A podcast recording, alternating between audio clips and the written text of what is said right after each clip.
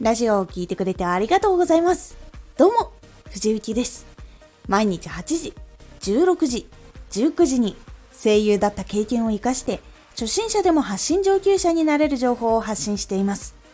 さて、今回は自分の伸びしろを把握する。自分の伸びしろを把握するとそのために行動しやすくなります。自分の伸びしろを把握する。自分の伸びしろは自分で把握するのは難しいと感じる人もいるかと思いますが私はできないことがあるとそれが伸びしろだとも感じています。できないことはやっていくうちにいつかできるようになるのでそのできるようになった時にはもっとどんなことが届けられるのかなとか考えると結構楽しいと思いませんか？なのでここでの伸びしろは大きい長い伸びしろの中の自分が見える範囲の伸びしろを把握するというお話になります。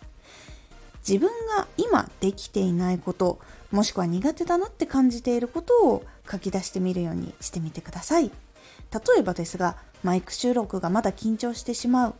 原稿を読むのが苦手。話を伝えるのがうまくできない。話をまとめるっていうのがどうしてもあっちこっち行ってしまう。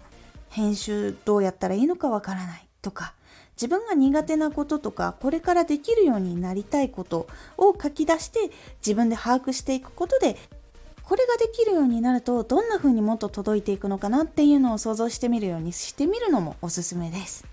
そのイメージができるとイメージのようになっていきたいなって感じるようになるので成長しやすくなります。そして自分が今苦手なこととかできていないことっていうのが分かっているのでそこに向かっていくやり方とか上達する方法を見つけるとそこに向かってまっすぐ進んでいくことができます。しかし成功のイメージができないとどうしたらいいのか分かんなくなってしまったり慌ててしまったりあまりいいことがなく空回ってしまうことが多くなってしまいます。なのでその場合は自分ができないことをできている人のラジオとか YouTube とかを実際に見たり聞いたりしてみることであ自分ができるようになるとこういう風になるんだっていうのを知っておくとイメージしやすくなるのでおすすめです。自分のできないことが伸びしろなので悪く捉えずに将来もっとラジオが成長する伸びしろになっていると思って磨いた方がいい方向に成長しやすくなるので今回これはおすすめの方法でございます。是非ついついできないこととかいっぱい目がいてしまって自分ってダメなのかなって思ってしまうことがあるかと思うんですけどもそれができるようになると逆にやっぱそのできなかった時からできるところまでの間っていうのがやっぱり伸びしろになってくると思うのでそこをプラスの方に成長していけるように考えていけるやり方なのでもしちょっと悩んでいる人は試してみてください。回のおすすめラジオ。ラジオの見直し方。ラジオを見直していく時にテクニックが悪かったのかなって思った時はちょっと待ってください。自分がそのやり方を使えていたかどうかっていうところにも目を向けるようにしてみてくださいというお話です。